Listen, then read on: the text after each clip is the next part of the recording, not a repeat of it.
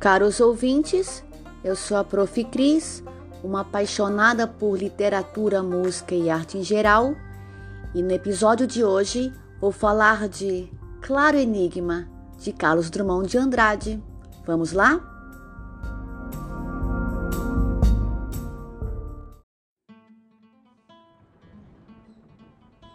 Claro Enigma, Carlos Drummond de Andrade 1951. Livro dedicado a Américo Facó. Epígrafe Les événements Menuit ou Valéry. Parte 1 Entre o Lobo e o Cão. Poema 1 Dissolução. Escurece e não me seduz tatear sequer uma lâmpada pois que aprouve ao dia findar. Aceito a noite, e com ela aceito que brote uma ordem outra de seres e coisas não figuradas. Braços cruzados, vazio de quanto amávamos, mas vasto é o céu. Povoações surgem do vácuo. Habito alguma? E nem destaco minha pele de confluente escuridão. Um fim unânime concentra-se e pousa no ar, hesitando. E aquele agressivo espírito que o dia carreia consigo já não oprime, assim a paz, destroçada. Vai durar mil anos ou extinguir-se na cor do galo. Esta rosa é definitiva ainda que pobre. Imaginação falsa demente, já te desprezo. E tu, palavra. No mundo perene trânsito, calamo-nos. E sem alma, corpo, és suave.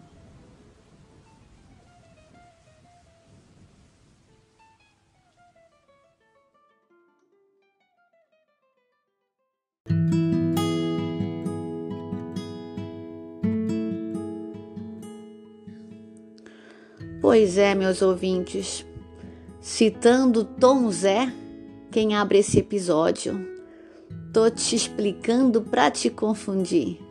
Certamente não há melhor música para definir este livro, Claro Enigma de Drummond. Olha, geralmente os enigmas são obscuros. Claro Enigma vem à mente alguma coisa que não faz muito sentido, né? Pois bem, a poesia já vem no próprio título do livro, né? Claro Enigma. Aqui verificamos uma figura de linguagem chamada oxímoro. O que, que seria isso? É a união entre palavras de sentido contrário.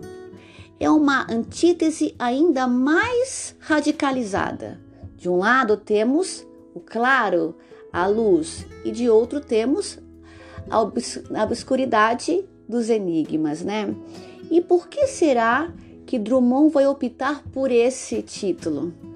Não nos esqueçamos, Drummond é o poeta da pedra no meio do caminho, é o poeta dos obstáculos. Por isso mesmo, nesse sétimo livro de poesia, o enigma, o obstáculo e a pedra retornam como modos operantes de produzir poesia.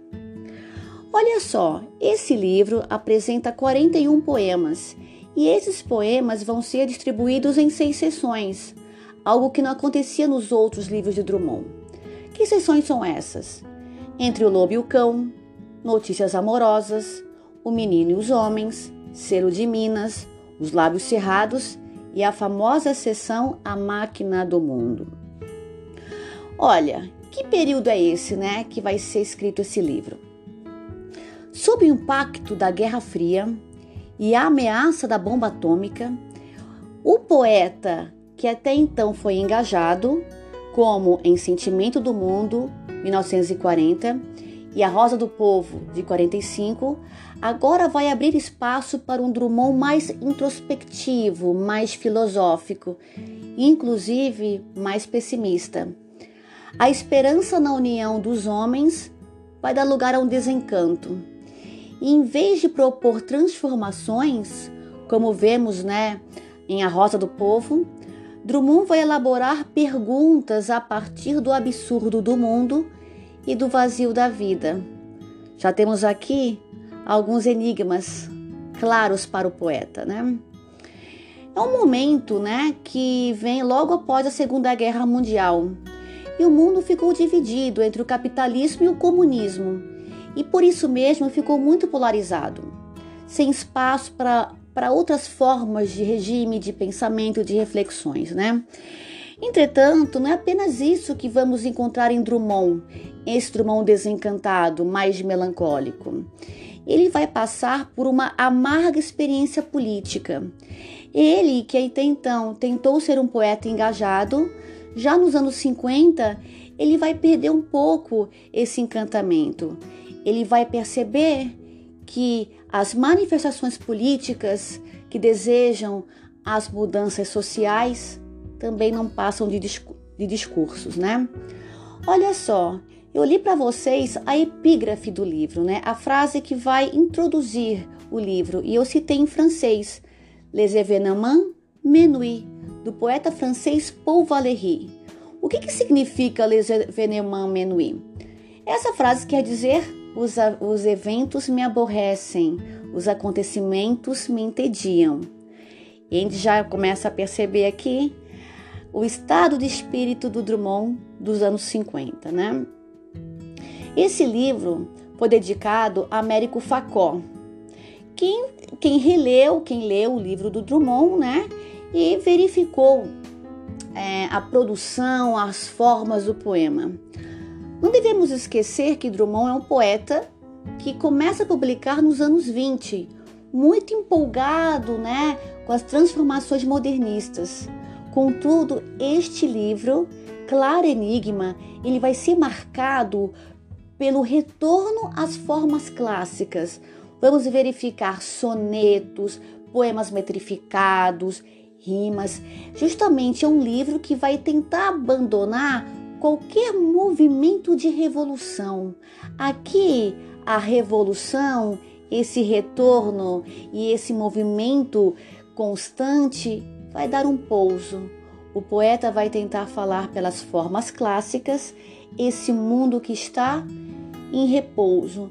Não repouso positivo, não, pessoal. É justamente a falta de um caminho.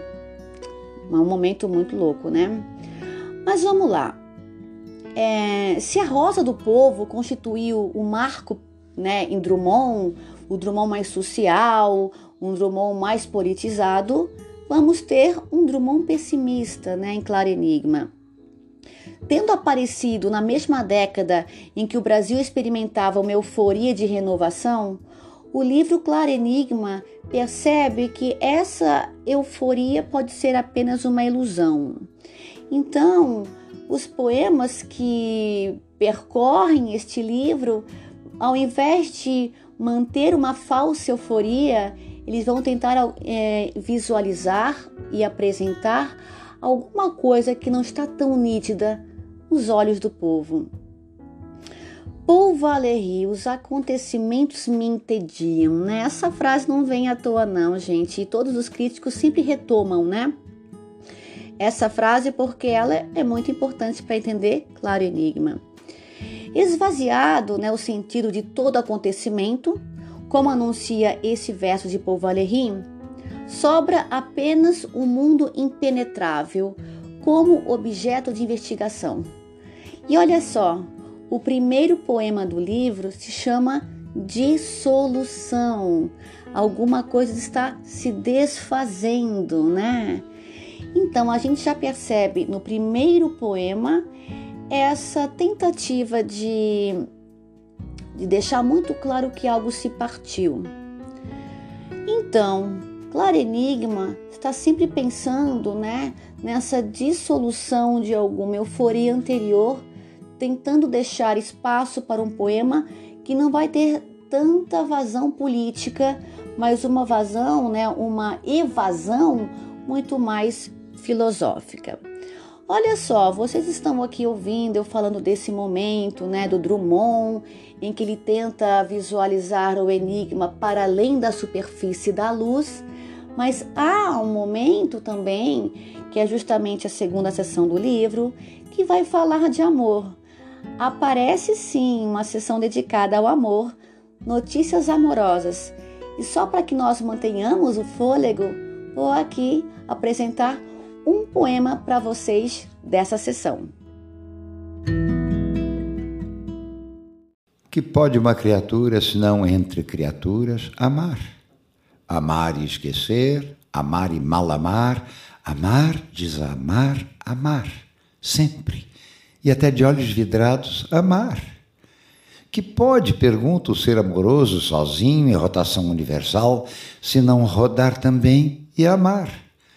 amar o que o mar traz à praia e o que ele sepulta, e o que na brisa marinha é sal, ou precisão de amor, ou simples ânsia. Amar solenemente as palmas do deserto, o que é entrega ou adoração expectante, e amar o inóspito, o áspero, um vaso sem flor, um chão de ferro, e o peito inerte, a rua vista em sonho, e uma ave de rapina. Este é o nosso destino amor sem conta, distribuído pelas coisas pérfidas ou nulas, doação ilimitada, uma completa ingratidão. E na concha vazia do amor, a procura medrosa, paciente, de mais e mais amor. Amar a nossa falta mesma de amor, e na secura nossa, amar a água implícita e o beijo tácito e a sede infinita.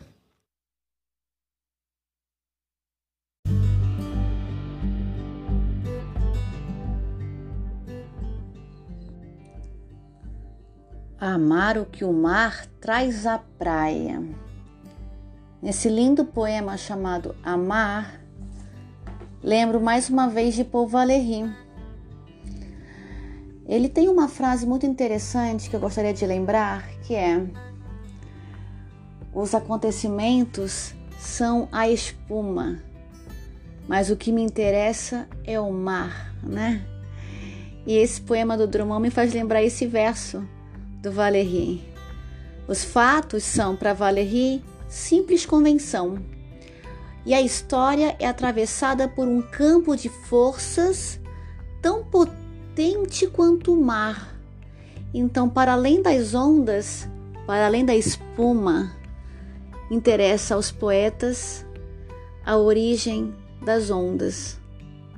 E justamente essa origem que provoca o descaminho e uma outra revolução, que não é mais a política.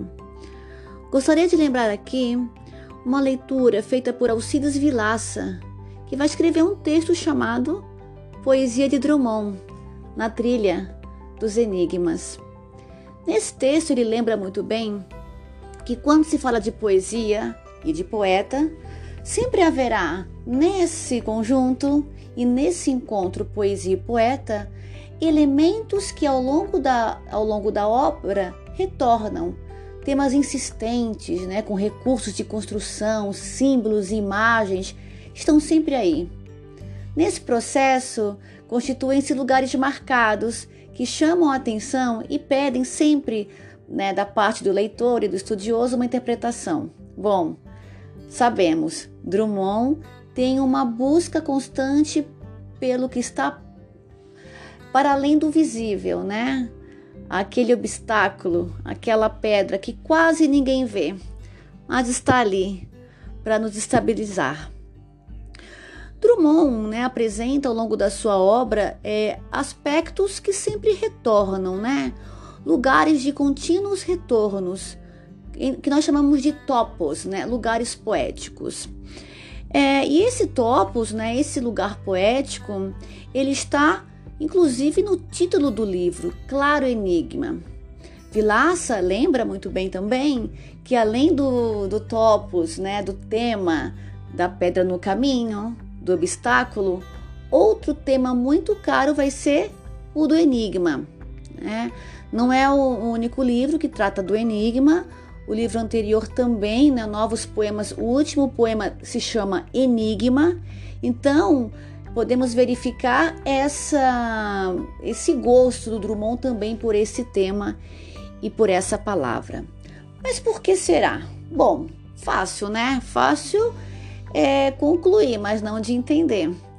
Por definição, os enigmas não se solucionam.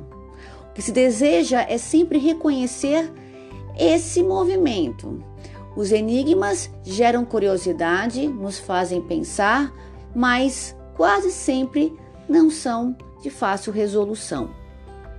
Por isso mesmo que este livro é, apresenta o título como uma provocação. O poeta de 28, que já dizia né, é, que estava com as retinas tão fatigadas, tenta uma busca e a pergunta, a procura pela poesia, a procura pela resposta de que vale um poeta em, ter, em tempos de medo, em tempos de dúvida, essa pergunta ainda persiste. E isso é tão interessante, principalmente para aqueles que amam poesia, porque muitas vezes temos é, uma falsa ideia de que poema fala de amor, de que poema só fala de coisas extremamente é, delicadas, mas eu acho que esse é o grande enigma de Drummond. Para que, que serve a poesia?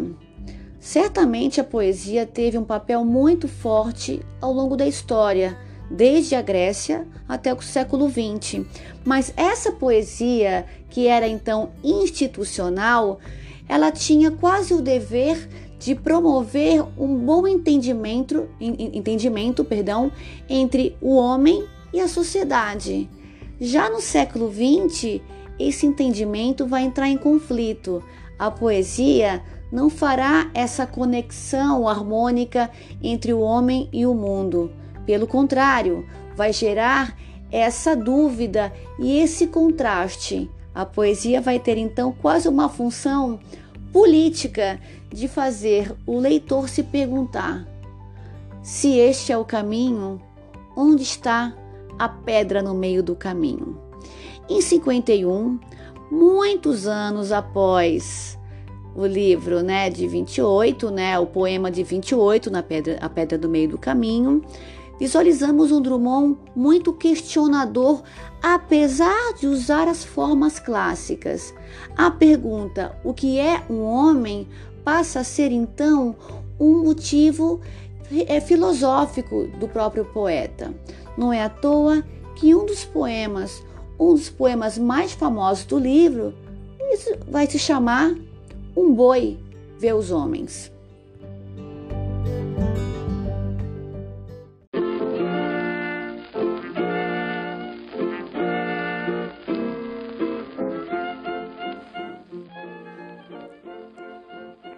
Um boi vê os homens, tão delicados, mais que um arbusto, e correm e correm de um para outro lado, sempre esquecidos de alguma coisa.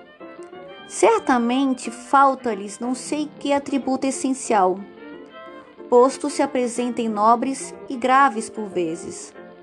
Ah, espantosamente graves, até sinistros, coitados Dir-se-ia, não escutam nem o canto do ar, nem os segredos do feno, como também parecem não enxergar o que é visível e comum a cada um de nós no espaço, e ficam tristes, e no rasto da tristeza chegam à crueldade.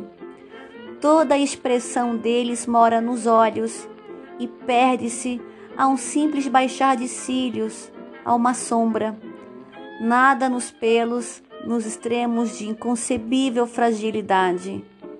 E como neles há pouca montanha, e que secura e que reentrâncias e que impossibilidade de se organizar em formas calmas, permanentes e necessárias.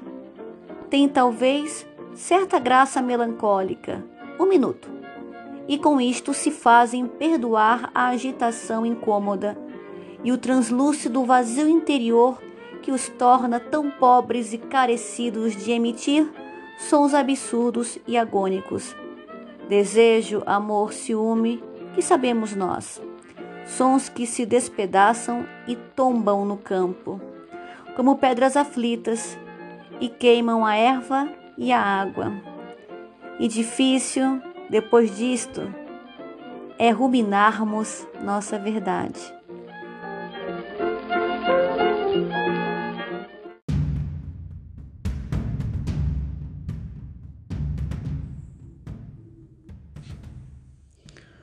Olha, pessoal, esse poema nos diz muito mais do que imaginamos.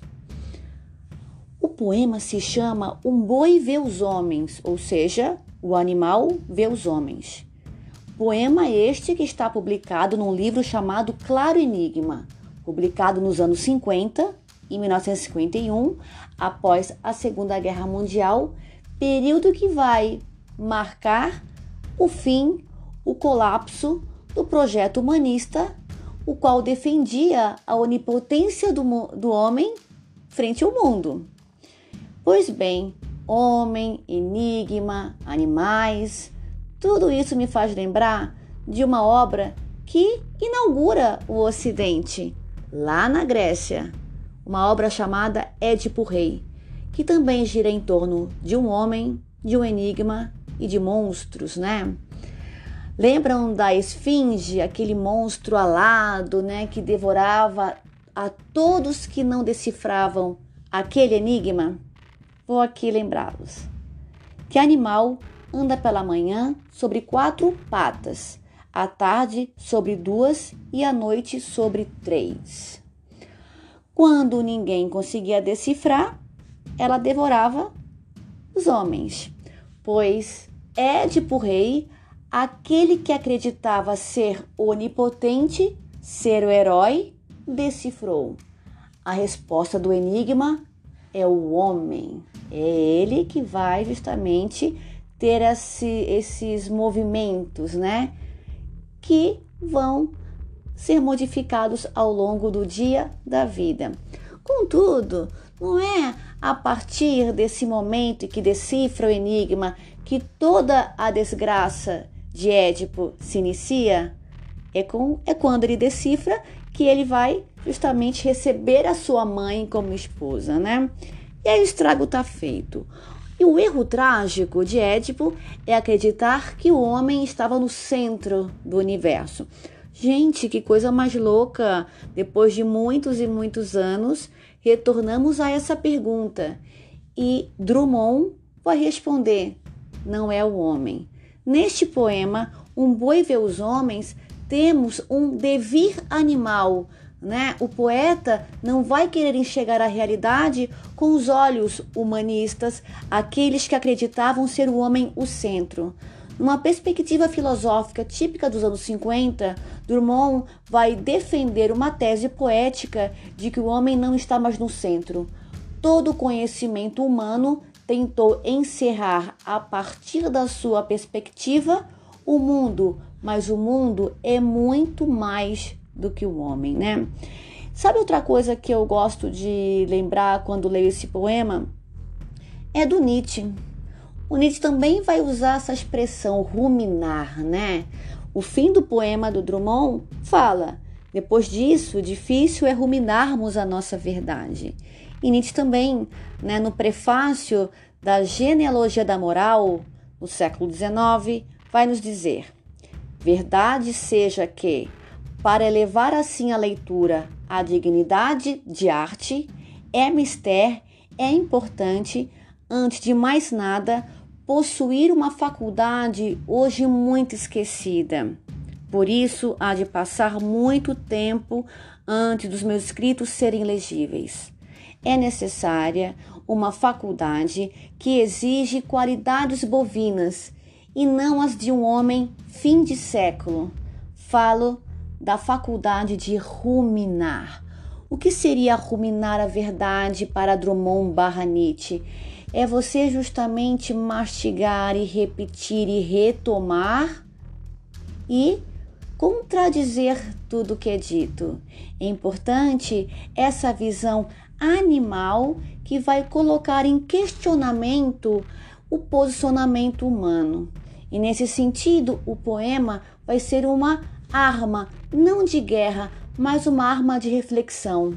E quem sabe o poema vai ser a partir de agora uma oficina, uma oficina irritada.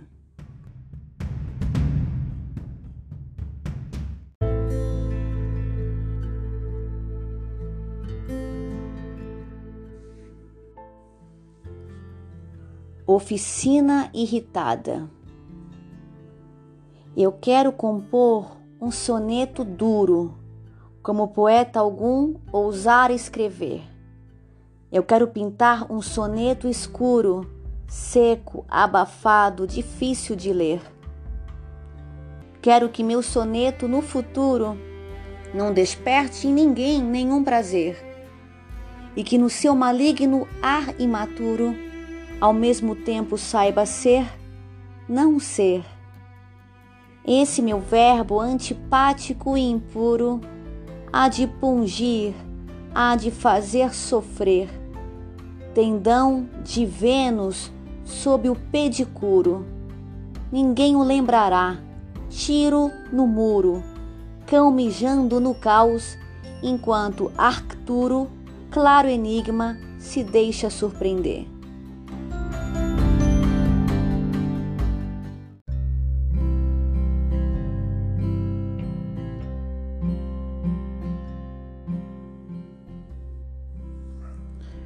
Neste soneto, Oficina Irritada, verificamos uma relação entre uma arte poética e a produção propriamente dita.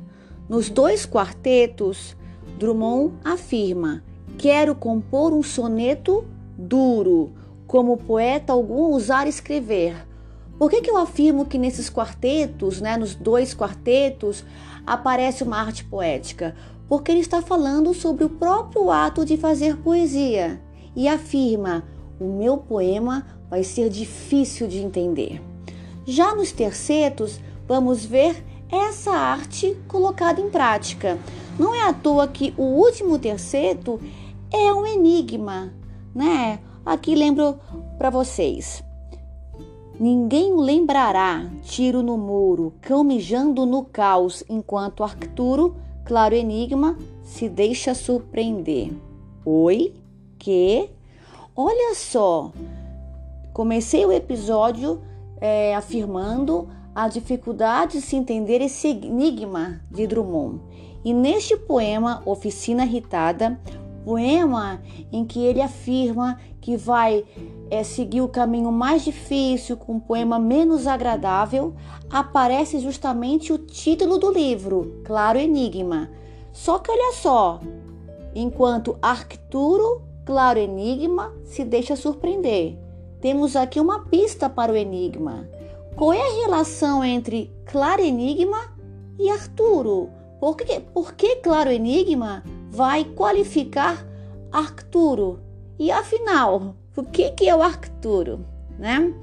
Bom, esse poema, Oficina Irritada, é essencial para a gente começar a desvendar um pouco o enigma de Claro Enigma, né?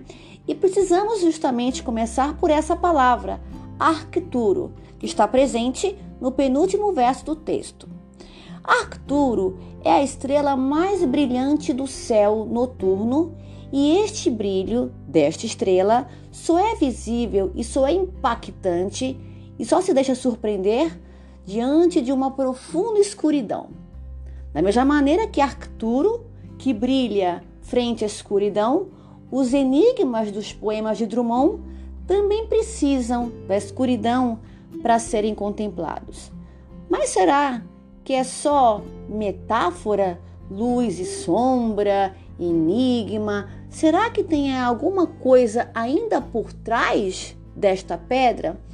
Olha, para tentar desvendar de uma certa maneira, eu quero recordar um texto que vem bem depois do livro do, Drummond, um texto de Giorgio Agamben, um filósofo italiano. Neste texto, o que é contemporâneo Agamben também fará uma relação muito crítica entre luz e sombra. E por que, que eu quero resgatar esse texto do Agamben?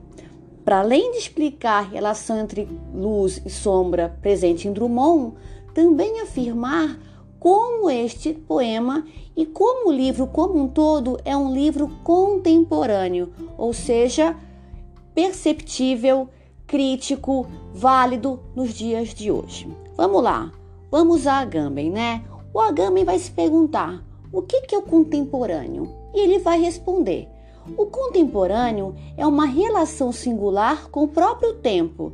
Se adere a este tempo presente, mas ao mesmo tempo toma uma distância. Os que coincidem de um modo excessivamente absoluto com a sua própria época, que concordam perfeitamente com ela, não são contemporâneos, porque justamente não conseguem visualizar no tempo presente algo que não está tão visível, né? E aqui eu vou citar as palavras do Giorgio Agamben. Vamos lá. Gostaria de lhes propor uma segunda definição da contemporaneidade. Contemporâneo aquele que mantém o olhar fixo em seu tempo, para perceber não as suas luzes, mas sim as suas sombras. Todos os tempos são para quem experimenta sua contemporaneidade, escuros. Contemporâneo é quem sabe ver essa sombra, quem está em condições de escrever, umedecendo a pena nas trevas do presente. Mas o que significa ver a escuridão? O que significa perceber a sombra? Caro ouvinte, olha só. Agamben vem com uma relação bem interessante. Ver o presente não é simplesmente ver as suas luzes, mas o que está escondido, o que não é tão fácil de encarar a escuridão. Mas, para deixar isso ainda mais claro, eu vou citar mais uma vez o texto de Agamben. Uma primeira resposta nos é sugerida pela neurofisiologia da visão. O que acontece quando nos encontramos em um ambiente sem luz ou quando fechamos os olhos? O que é a sombra que vemos nesse momento? Os neurofisiologistas dizem-nos que a ausência de luz desinibe uma série de células periféricas da retina, chamadas precisamente de off cells, que entram em atividade e produzem uma espécie particular de visão, que chamamos de sombra. A sombra não é, portanto, um conceito privativo, a simples ausência de luz, algo como uma não visão, mas sim o resultado de uma atividade, um produto de nossa retina. Isso significa que perceber a sombra não é um modo de inércia ou de passividade.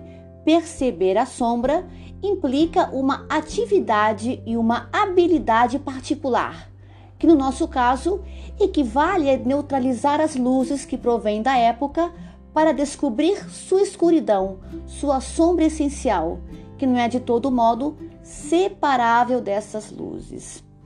Gente, que louco, né? Então nos fala Gamben, né? Para encarar a sombra também existe uma produção ativa, né? A sombra não é um conceito privativo, a sombra também é produto, né? Da mesma maneira, Drummond, quando produz esses claros enigmas, ele está vendo para além da luz de Arturo essa escuridão, a escuridão produzida pelo próprio presente. Por isso mesmo, é, Drummond sempre vai ser um poeta contemporâneo, porque ele não se deixa cegar pelas luzes do seu século e do seu presente. Ele é capaz de distinguir nelas, nessas luzes, a parte da sombra, a sua íntima escuridão. E isso, né, nos deixa ainda muito mais curiosos, né?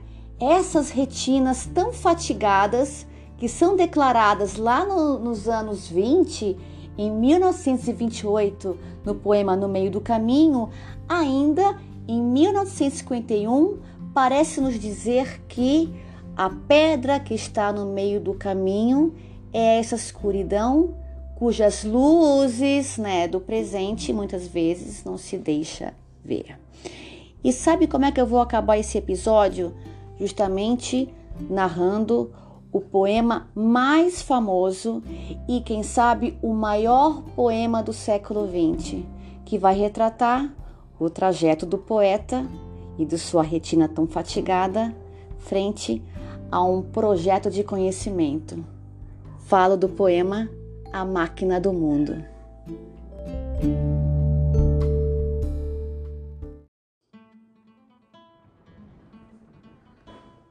A máquina do mundo. E como eu palmilhasse vagamente uma estrada de Minas pedregosa, e no fecho da tarde um sino rouco se misturasse ao som de meus sapatos, que era pausado e seco, e as aves pairassem no céu de chumbo e suas formas pretas lentamente se fossem diluindo na escuridão maior, vinda dos montes e do meu próprio ser desenganado. A máquina do mundo se entreabriu para quem de a romper já se esquivava e só de o ter pensado se carpia.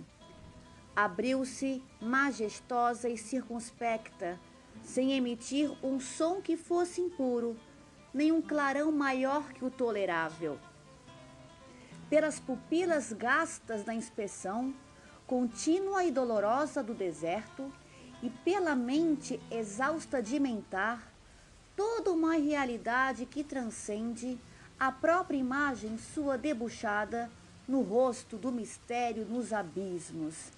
Abriu-se em calma pura e convidando quantos sentidos e intuições restavam, a quem de os ter usado já perdera, e nem desejaria recobrá-los, se em vão e para sempre repetimos os mesmos sem roteiro tristes périplos, convidando-os a todos em corte a se aplicarem sob o pasto inédito da mítica natureza das coisas. Assim me disse, embora voz alguma ou sopro ou eco ou simples percussão atestasse que alguém sobre a montanha, a outro alguém, noturno e miserável, em colóquio se estava dirigindo.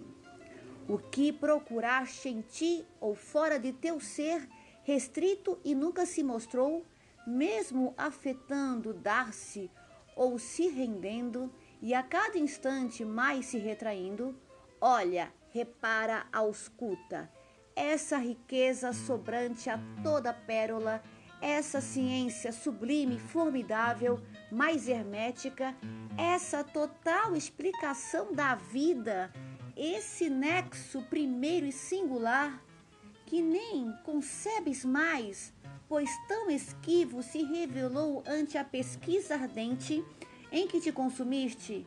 Vê, contempla, abre teu peito para agasalhá-lo.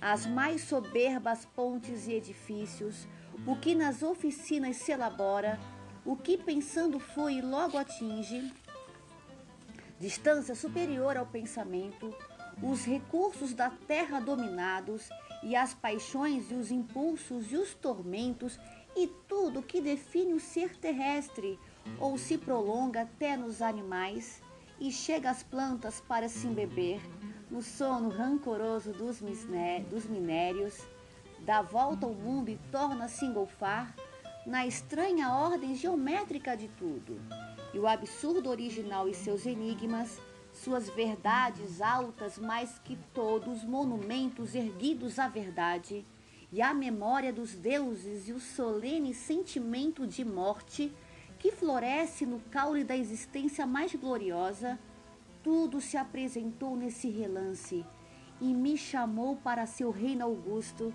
afinal submetido à vista humana.